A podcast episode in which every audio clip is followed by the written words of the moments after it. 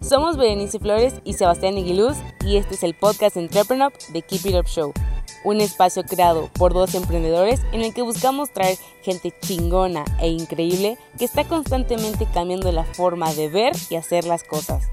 Cada martes, jueves y sábados podrás escuchar un nuevo episodio donde encontrar información clave que te ayude a impulsar tus ideas, tu empresa, pero sobre todo tus sueños. No importa qué te dediques, keep it up. Bienvenidos al episodio número 23 de The Keep It Up Show. Antes de empezar, si nos estás escuchando por YouTube, ayúdanos con un like, dándole clic a la campanita y suscribiéndote al canal. Y en Spotify, dándonos seguir. Hoy tenemos de invitada a Nancy Stens, fundadora de Woman Lab, aceleradora y fundadora de proyectos de alto impacto dirigida a mujeres. Hablaremos con Nancy sobre la necesidad de mujeres que desarrollen tecnología el efecto de la tecnología en la brecha socioeconómica y qué es realmente el 5G.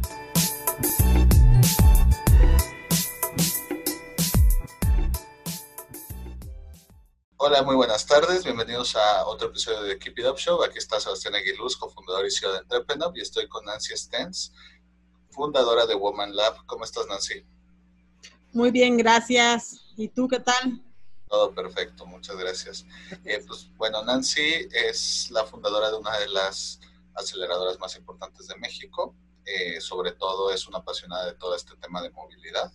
Y bueno, vamos a profundizar un poquito después en ese tema. Pero antes de eso, Nancy, quería ver cuáles son los orígenes de Woman Lab, cómo nace esta idea. ¿Cómo nace la idea? Eh, Woman Lab nace aproximadamente en el 2016 finales del 2015, al ver que había muchísimas mujeres que no tenían empresas propias o que vendían los sueños de alguien más. Yo siempre me pregunté por qué no daban el siguiente paso, por qué tener que vender siempre algo que no es de ellas. Y así fue como dije, bueno, me voy a poner a investigar, me puse a estudiar un poquito el mindset de todas ellas y pues ahí fue como dije, vamos a animarnos, vamos a hacer Woman Lab para impulsar a las mujeres a que no nada más se queden en una zona de confort, sino que salgan a emprender, que salgan a hacer su sueño realidad. ¿Y qué tipo de proyectos suelen llevar?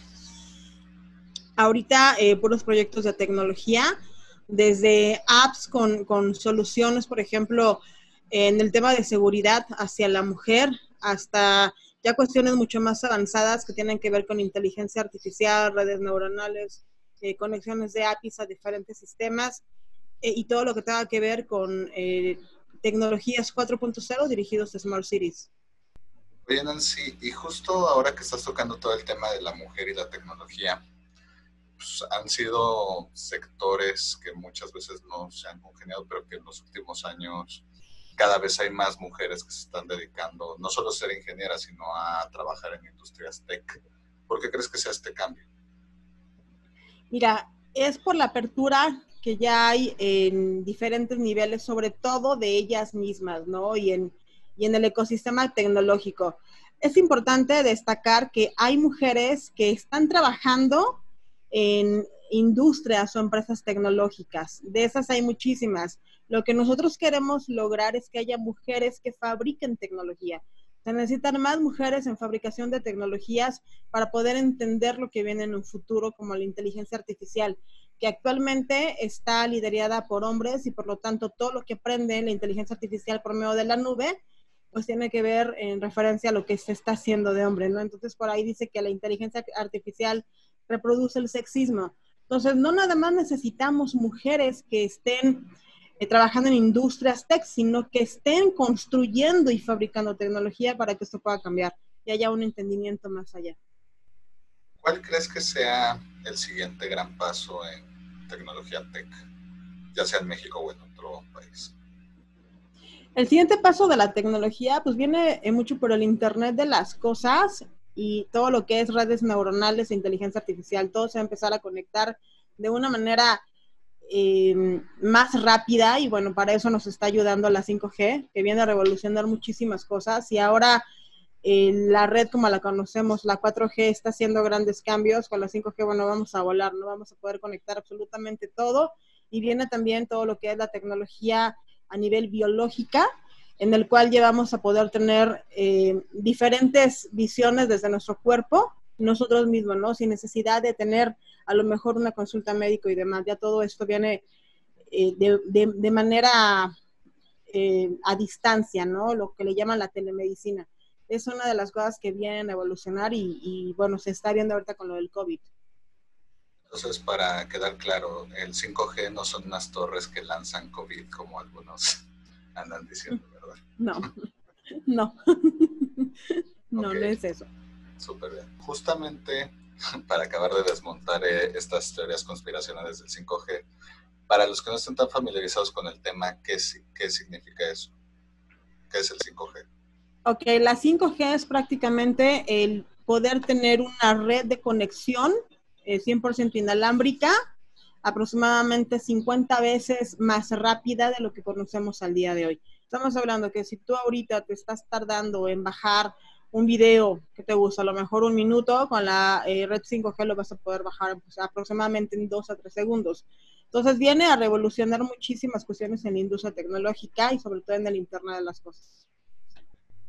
¿Tú crees que hemos llegado a un punto donde la innovación tecnológica al ser tan frecuentes eh, la disrupción o la invención, ya ha llegado a un punto de que ya nos dejó de sorprender un poco todos los avances que hacemos.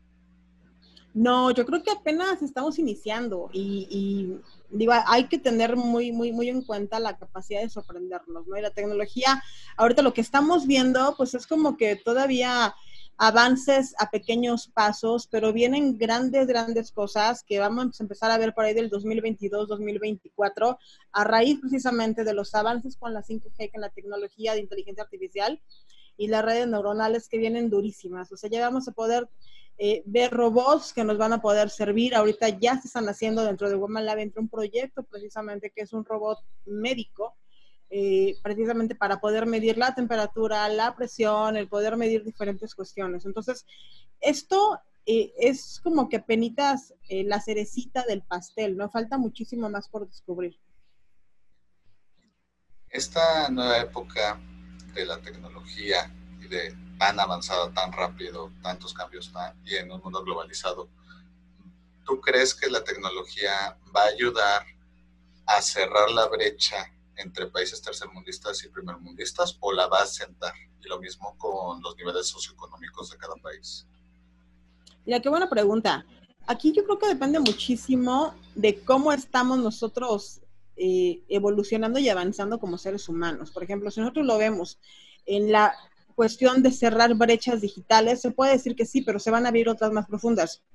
¿Por qué? Porque al día de hoy muchísima gente no cuenta con, con, acceso a Internet, con acceso a diferentes tecnologías como la básica, ¿no? Que es el poder tener a lo mejor un dispositivo móvil y conectarte a Internet para poder ver Facebook, poder tener Netflix, que ya muchísima gente lo tiene. Y al día de hoy consideramos que todos lo tenemos o todos tenemos al alcance eso y eso es falso. Ahora con lo que está pasando del COVID, eh, dentro de Woman Lab se lanzó una iniciativa para poder ayudar a personas de escasos recursos eh, pagando el Internet.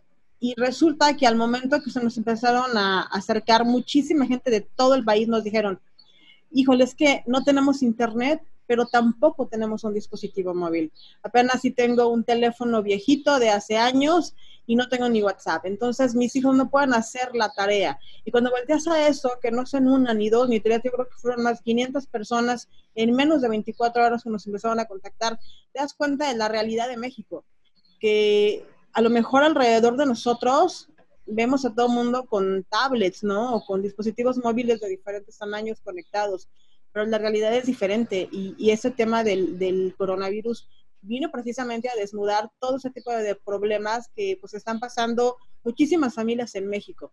Entonces, definitivamente sí es un avance el poder tener ciertas tecnologías y va a cerrar una brecha, pero va a abrir otras todavía más grandes como estos que te digo.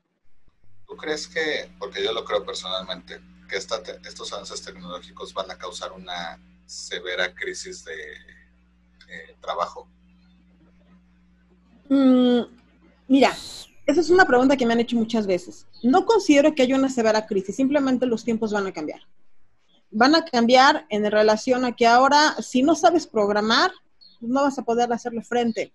Eh, nuestro sistema educativo va a tener que meter eh, cuestiones de programación desde que los niños están en kinder, porque las carreras del futuro eh, todas tienen que estar con, con, con, la base de la programación. Es como si al día de hoy no supieras leer, me explico, o escribir. No puedes avanzar. Entonces, por ahí del 2030, que precisamente algo que trabaja las ODS, tiene mucho que ver con todo lo que va a suceder a nivel digital, ¿no? Eh, sí es importante que las personas sepan que no es que nos vayamos a, a, quedar sin trabajo o que los robots o la tecnología vaya a sustituir lo que hace el humano, sino que tenemos que dar ese brinco para nosotros aprender a entender a esas máquinas porque tienen que ser operadas por alguien. No se van a operar por sí solas todavía. ¿no? O sea, no somos un Skynet, no somos un Genesis todavía, pero sí es importante que, que se empiezan a capacitar desde pequeños para poder eh, implementar en un futuro, yo le calculo entre 5 a 10 años, diferentes cuestiones en el modelo educativo eh, nacional y mundial. Y todo lo que dices estoy de acuerdo, sobre todo para los jóvenes que ahora sí que tienen la posibilidad de adaptarse, moldearse, etcétera. Pero pensando también a lo mejor en países como México, que tenemos una economía basada en la manufactura, en vez de una economía basada en conocimiento, como de Singapur, Israel, etcétera. Eh, me imagino a mucha gente, me viene una historia a la mente rápida, que una vez estábamos en el Metrobús, un amigo y yo, en una estación estaba la típica maquinita donde te cobran para que pagues, y en la siguiente estaba una señora como de 60 años contándote las monedas. Y mi amigo que tengo que admitir que no fue el mejor, su mejor momento. Nada más le pregunta a la señora, oiga, ¿y por qué en esta estación no hay? Deberían de ponerlo, ¿no? Está bien padre. Y ella, porque si lo ponen yo me quedo sin trabajo. o sea, entonces, ¿qué pasa con toda esta parte de la población? Porque no podemos decirles, adáptate porque es lo mejor, o aprende o adquiere esta nueva tecnología, digo, esta nueva habilidad pero que a lo mejor el mundo ya los dejó un poquito atrás. A lo mejor a eso me refería con lo de la crisis del trabajo.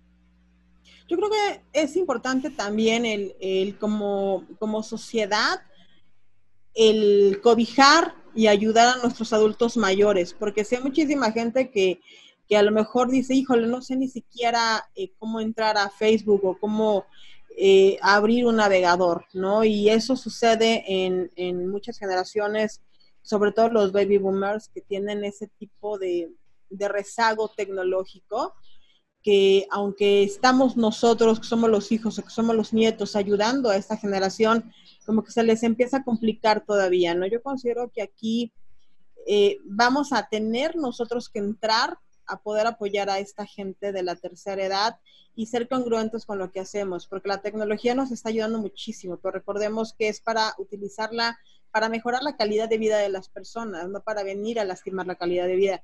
Y eso es lo que muchas empresas no entienden y muchas personas y emprendedores tampoco, que nada más hacen tecnología y te dicen, ah, mira, con eso quitamos a los empacadores, ¿no?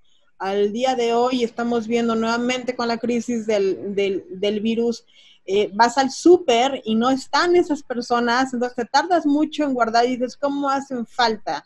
Entonces sí es importante el también desde nuestro lado, desde esta parte que ya somos millennials, eh, o, la, o, la, o, la, generación Z, que es la más reciente, eh, tenga consideración y respeto y sobre todo tener esa eh, intención de participar para ayudar a los mayores a poder entender muchas cosas. No me queda claro que ellos no es que no puedan aprender, simplemente no les interesa. Es algo que no les interesa y muchos te dicen, no, ¿para qué? Si mejor me lo hace mi hija, mi nieta o alguien más, ¿no? Entonces, eh, hay que ser eh, muy, muy congruentes con lo que hacemos y entenderlos. Volviendo un poquito a Woman Lab, porque de las preguntas que más recibo cuando yo uso el término aceleradora, es chistoso porque la mayoría de la gente aún fuera del ecosistema sabe lo que es una incubadora, pero cuando les digo que es una aceleradora, los que estamos en el ecosistema lo sabemos muy bien, pero los externos no. Entonces, por si alguien de los que nos está escuchando dice, oye, Nancy se nota que sabe, quiero entrar a su programa, pero no, no sabe bien en qué consiste. ¿Qué es un acelerador? Ok, nosotros eh, como tal no, no tratamos con el ecosistema emprendedor inicial. ¿A qué me refiero? Si tú tienes una idea en la mente y dices, oye, quiero desarrollarla, se me antoja hacer este proyecto, pero no sé ni cómo iniciar, nosotros no somos el, el medio adecuado. Nosotros aceleramos empresas, es cuando tú ya tienes un producto terminado o un servicio que quieres dar a conocer a nivel nacional y a nivel global, es cuando nosotros entramos en acción. Eh, más o menos dejamos de incubar empresas aproximadamente hace un año y eh, la razón por que se nos empezaron a acercar muchas empresas medianas y empresas grandes para poder ayudarlas a diferentes procesos de digitalización, de aceleración e incluso scale-ups. Entonces, es, si tú ya tienes un producto, por ejemplo, no sé, oye, sabes que yo tengo este producto, pero no he podido llegar a, otros países, nosotros te ayudamos a la aceleración, ¿no? Si hacemos un scale-up, hacemos un workshop, que es el llevar tu producto o servicio a que sea conocido en todas partes del mundo. Actualmente, Womalab opera en ocho países, estamos en tres continentes, y bueno, gracias al COVID, ahorita se retrasó la entrada a África como, como, parte de Womalab. Oye, Nancy, hay un término, hablando de términos que se usan mucho en todo este ecosistema, pero que la mayoría afuera no sabe bien en qué consisten. Hay un término llamado unicornio empresarial. Bueno, yo sé qué es, pero creo que tú lo puedes explicar mejor. ¿Qué es un unicornio empresarial? Unicornio empresarial son aquellas empresas que están eh, generando una disrupción en los modelos de negocio que hacen y que están hasta cierto punto generando una solución a una necesidad, no nada más local, sino a nivel global. Eh, son, son, son, empresas que tienen un crecimiento muy rápido porque el mercado eh, global los adopta de cierta forma, ¿no? Y, por ejemplo, digo, sí se pueden decir marcas, ¿no? O sea, tenemos a, a o sea, tenemos a Uber, tenemos a Didi, tenemos a este Uber Eats, o sea, hay diferentes plataformas que están creciendo muchísimo, ¿no? Tenemos, por ejemplo, Airbnb, que llegó y que llegó para quedarse, ¿no? Tan solo está Netflix. Todas esas son empresas que solucionaron eh, problemas a una sociedad y que, bueno, le pegaron con todo. Esos son los unicornios empresariales. Que llegan a una valoración de billones en, un periodo muy rápido, como tú decías. Así es. Aproximadamente de seis meses a un año. Qué bonito tener, valer billones en, seis meses a un año. Pero bueno. Eh, en Latinoamérica casi no hay unicornios, pero hay dos en particular. Eh, en México yo creo que los conocemos, exacto. Rappi es uno, Mercado Libre es el otro. Eh, en México no ha habido, y no, de hecho acaba de haber un nuevo en Ecuador llamado IPOS. En México no tenemos de momento un unicornio mexicano, por así decirlo, pero sí hay bastantes emprendedores mexicanos que se van startups y que tienen con diferentes éxitos, éxitos en Silicon Valley. ¿Qué le falta a México para tener su, su, unicornio? Porque claramente no es el tema de, que, de la zona que es, porque no es como que Argentina, Colombia o Ecuador están mucho mejor que México. Claro. ¿Qué le falta? Le falta creérsela y creérsela como país. Eh, le falta apoyarse entre mexicanos. Algo que se ve muy, muy seguido es que el peor enemigo de un mexicano es otro mexicano, definitivamente, ¿no? Cuando el mexicano hace las cosas bien, todo el mundo, sí, somos mexicanos, estamos increíbles, pero cuando el mexicano hace algo mal o definitivamente no concuerdan con la idea, ay, es que qué horror ser mexicano y así son todos, y la verdad es que no es así. Necesitamos el apoyarnos en conjunto para poder lograr un crecimiento real y no nada más que sea como, como en burbujas, ¿no? Eh, digo, te, voy a poner un ejemplo muy absurdo, pero real. Estamos, por ejemplo, no sé, llega el mundial, ¿no? Y, está México y va México muy bien. No, sí, le ganamos a tal país y le ganamos. No, espérame, no le ganamos. Le ganaron ellos que representan a México, no todo el país, ¿no? De entrada. Y de repente en el siguiente partido eh, pierden. No, ya sabíamos, es que México nunca va a ganar, nunca vamos a salir de lo mismo es como que dices, a ver, o estás con nosotros o no estás con nosotros, ¿de qué lado realmente estás? Y con las startups y con los emprendedores pasa exactamente lo mismo. Muchas veces el mexicano eh, prefiere productos o servicios que estén fuera del país, que sean extranjeros, a consumir lo local y a lo que se hace en México. Entonces es cambiar esa mentalidad y eh, tener una unión realmente para poder tener un crecimiento y poder lograr la primera eh, o empresa unicornio mexicana, que sí hay muchísimo, pero lamentablemente gracias a, a, esta poca visión que hay en el país y esta poca unión no se ha podido lograr. Fíjate que es interesante porque conozco a ciertos fundadores, no voy a decir nombres de empresa, pero son fundadores mexicanos que se constituyeron en Canadá o en Estados Unidos con un nombre en inglés. Lo, hicieron bien ahí y luego se vinieron a México a abrir negocio y, y literal, ellos dijeron parte de mi estrategia es constituirme primero allá porque al creer ellos que lo hice, que es una empresa canadiense o estadounidense, eh, es más fácil que me, que me acepten. Exacto, que si es una mexicana. Y yo creo que habla mucho y muy mal sobre toda esta tendencia nuestra. Y que está muy bien un hashtag de compra local, apoyo negocios, etcétera, pero que pues, también hay que ser congruente con los actos. Exacto, no, y eso, es cierto. ¿no? Eh, hace tres años y medio, cuatro años más o menos, estuvimos en un, en, un, bueno, es una empresa ya grande que empezó a tener ciertos problemas para poder vender y tener liquidez en México. La empresa es mexicana, es de zapatos, y una de las estrategias es, lo que vamos a hacer es sacar tu producto a Europa, se diseñaron nuevas líneas, eso fue en el 2016 más o menos, 2015, se diseñaron nuevas líneas se mandaron a España, estuvieron trabajándose en diferentes lugares y eh, después de un año las trajimos a México.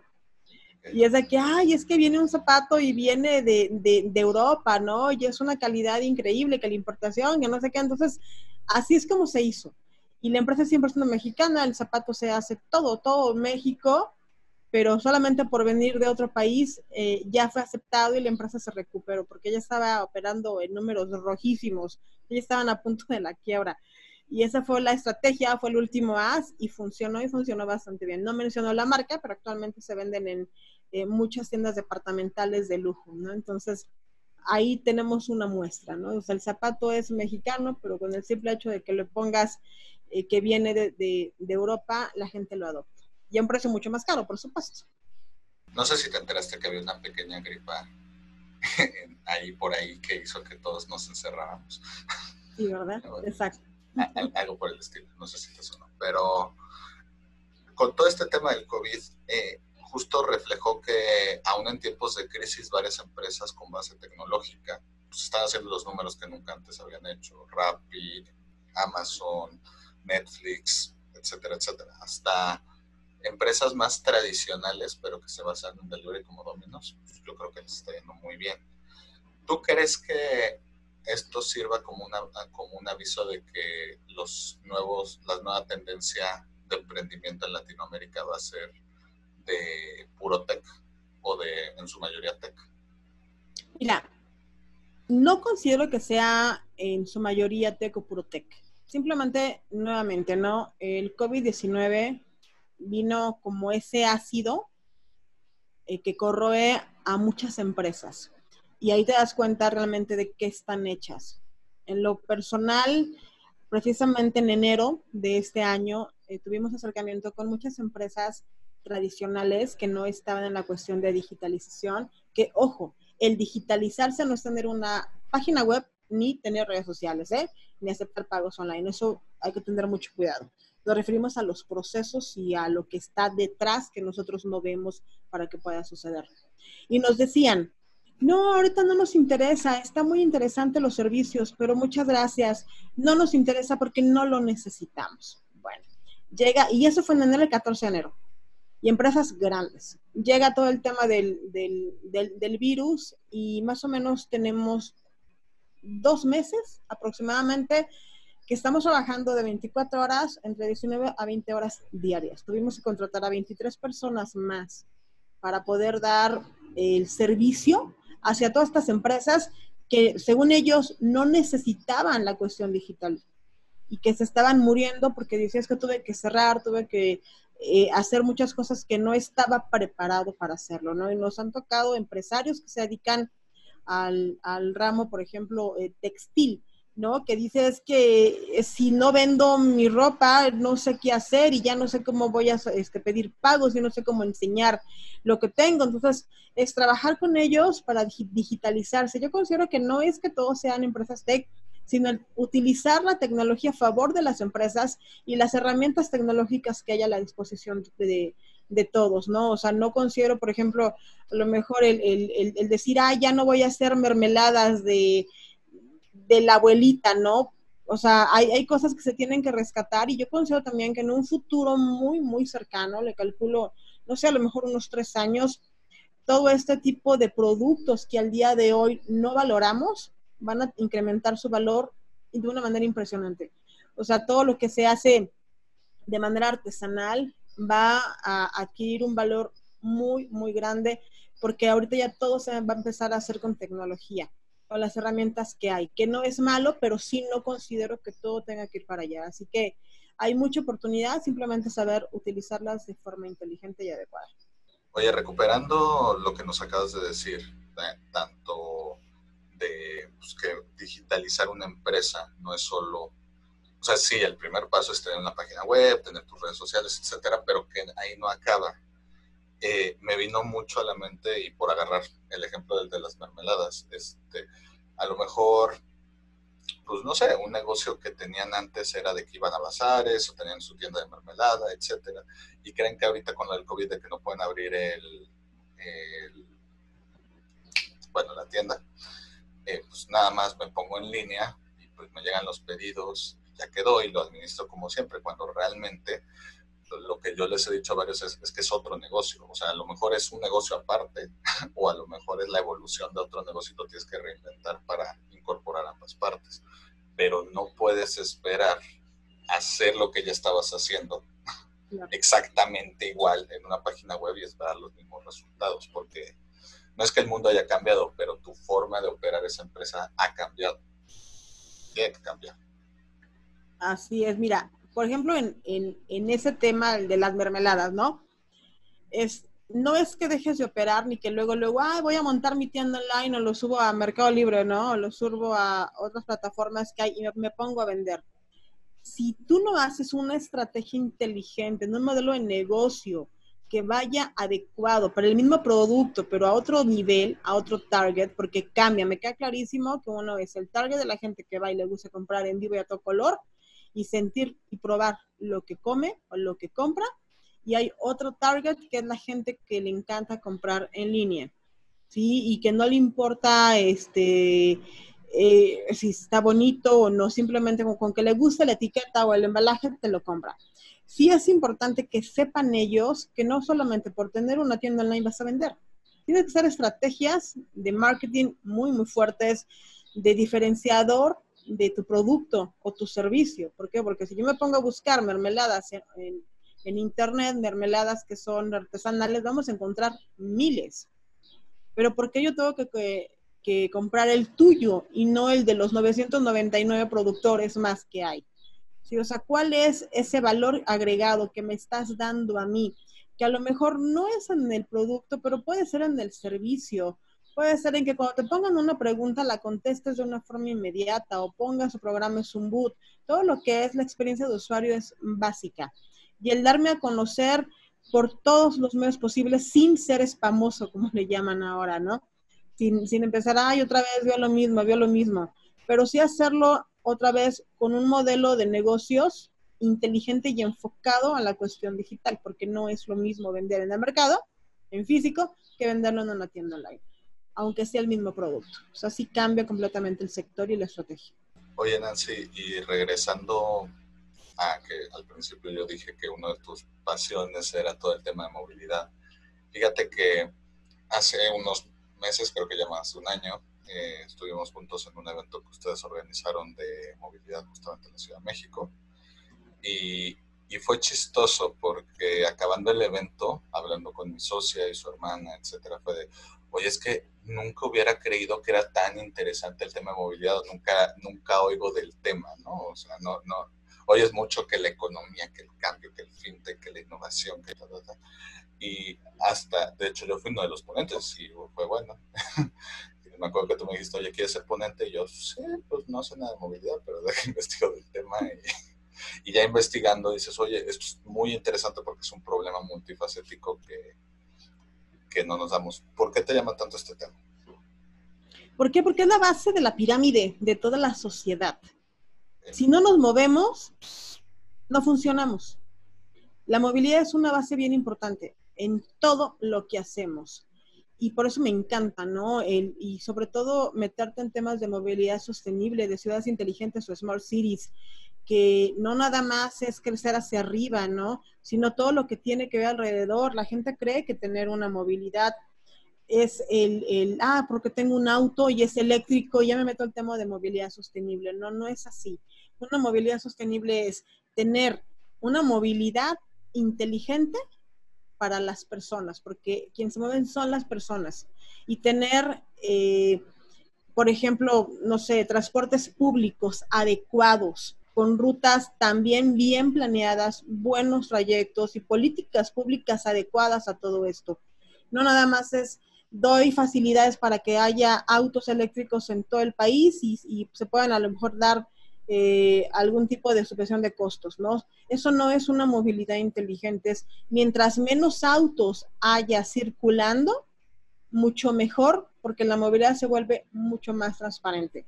Entonces, sí es importante el generar ciertas políticas públicas, eso nos urge, sobre todo en Ciudad de México, que bueno, ya eh, sales a una hora en la mañana y no es posible que para avanzar cinco kilómetros te tengas que aventar hasta 40 minutos.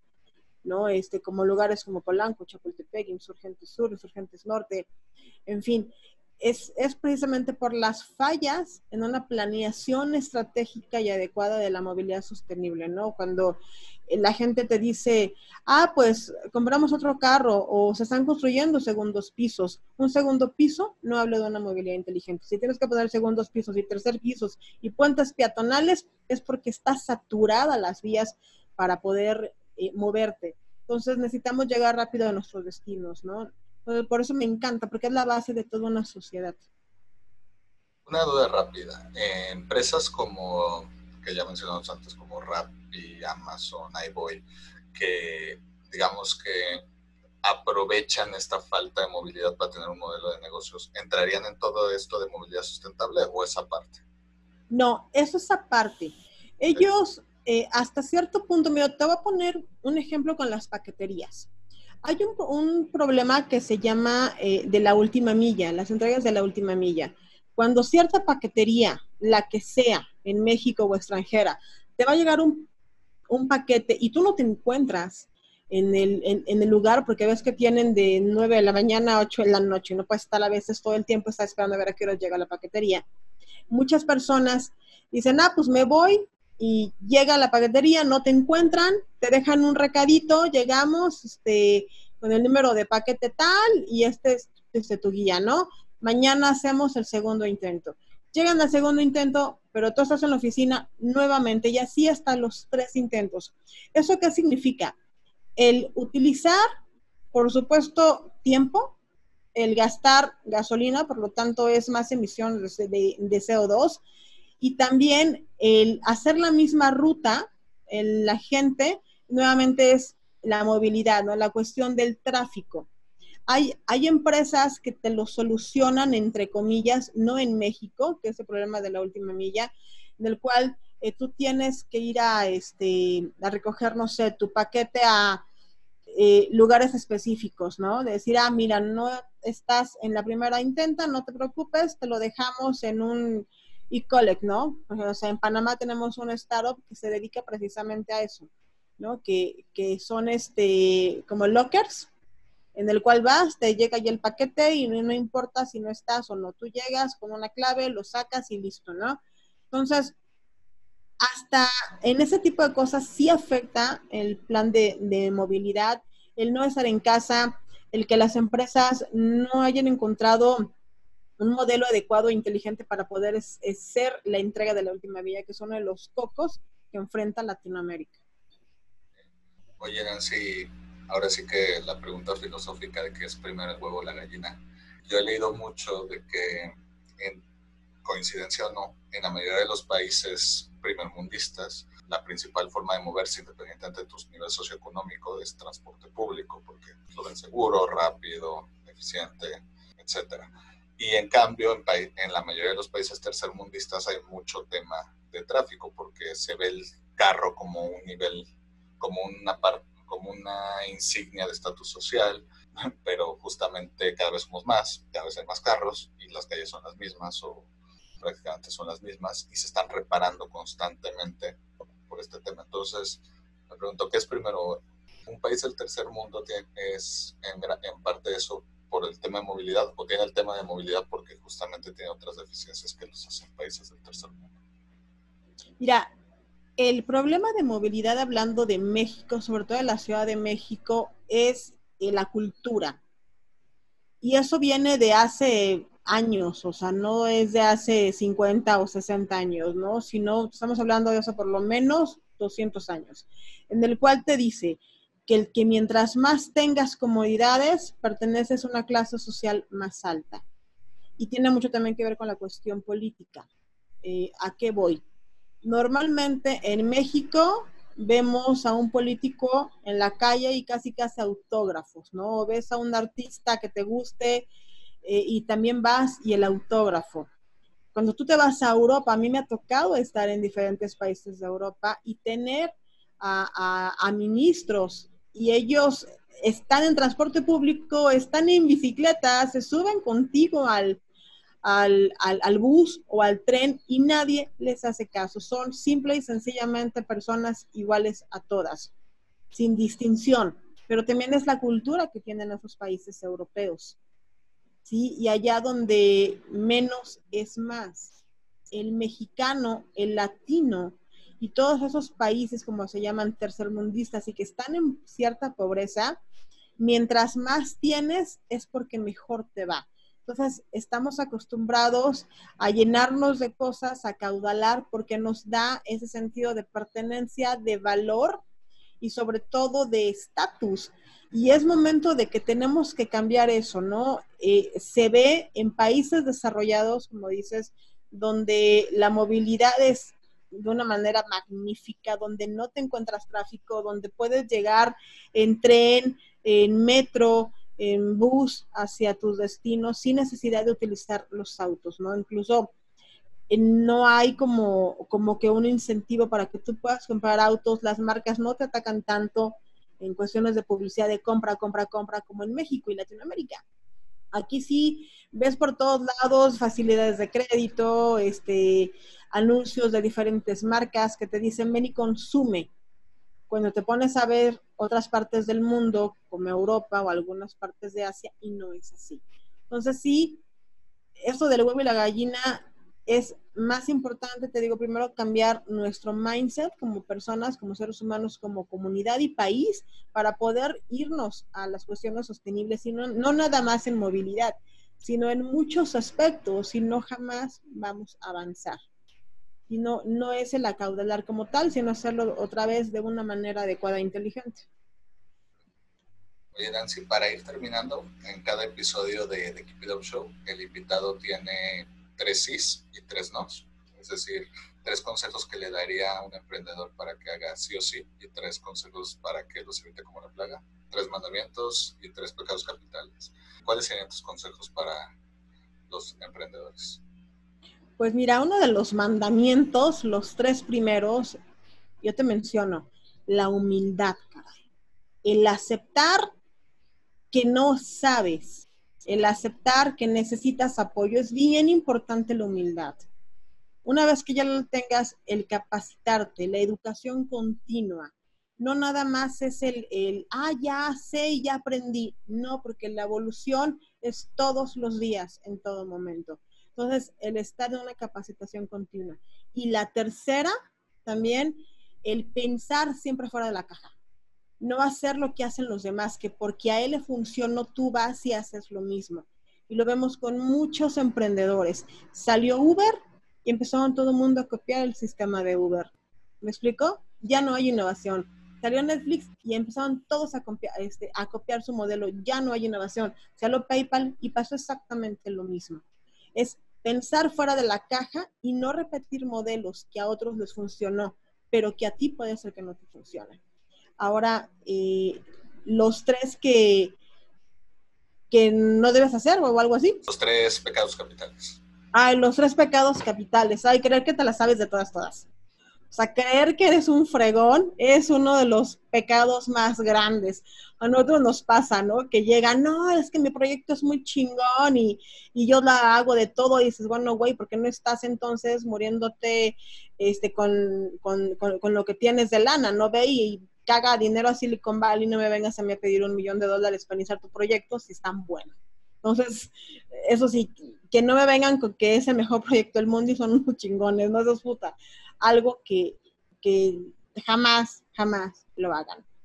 Otro, en el momento en que reciben inversión, eh, los modelos de inversiones tradicionales que se aplican en México y Latinoamérica es darle el dinero directamente a los emprendedores.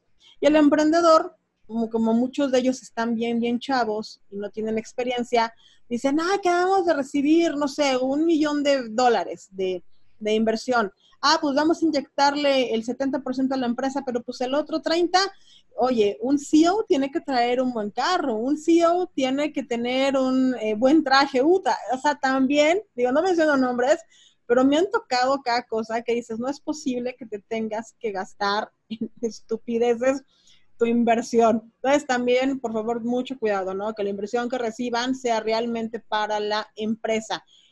Y tres, el decidir todo tú no está padre. Siempre tiene que haber un gobierno corporativo. Si no tienes un gobierno corporativo dentro de tu startup, así sean tres personas, no va a funcionar para nada. ¿Por qué? Porque no eres todólogo. Entonces, no te sientas el que te la sabes de todas, todas y que, ah, yo decido porque yo lo fundé porque fue mi idea y lo que tú dices no me interesa. Entonces, please, eviten ese tipo de cosas porque si no se van directito al precipicio y al ratito este, van a querer, ay, es que ya es la tercera y la vencida. Pues no, un empresario es chingón porque la hace a la primera o a la segunda, la tercera ya es estúpido. Perfecto. Oye, Nancy, si alguien quisiera aplicar a Woman Lab, eh, o simplemente tener más información de ustedes, ¿dónde los pueden localizar? Mira, nos pueden eh, localizar en redes sociales como Woman Lab Global, en Facebook, Twitter, Instagram, LinkedIn, o eh, directamente el correo de hola arroba womanlab.com.mx y ahí también podemos atenderte. O tenemos también el servicio vía WhatsApp al teléfono 55 39 24 29 22. Perfecto. Oye, Nancy, pues nada más quiero agradecerte por tu tiempo. Espero que te la hayas pasado muy bien. Y como decimos aquí, keep it up. Ay, muchísimas gracias por la invitación y ya sabes que encantada siempre de poder apoyar y cooperar en lo que se pueda. Si te gustó el episodio de hoy, recuerda que puedes escucharnos en Spotify y YouTube y para más herramientas de estos temas, estamos en Instagram y Facebook como arroba entrepreneur. Si quieres seguir a nuestro invitado de hoy, te dejamos en la caja de descripción sus redes sociales y datos de contacto. Gracias por escucharnos y nos vemos en el próximo episodio. Recuerda, keep it up.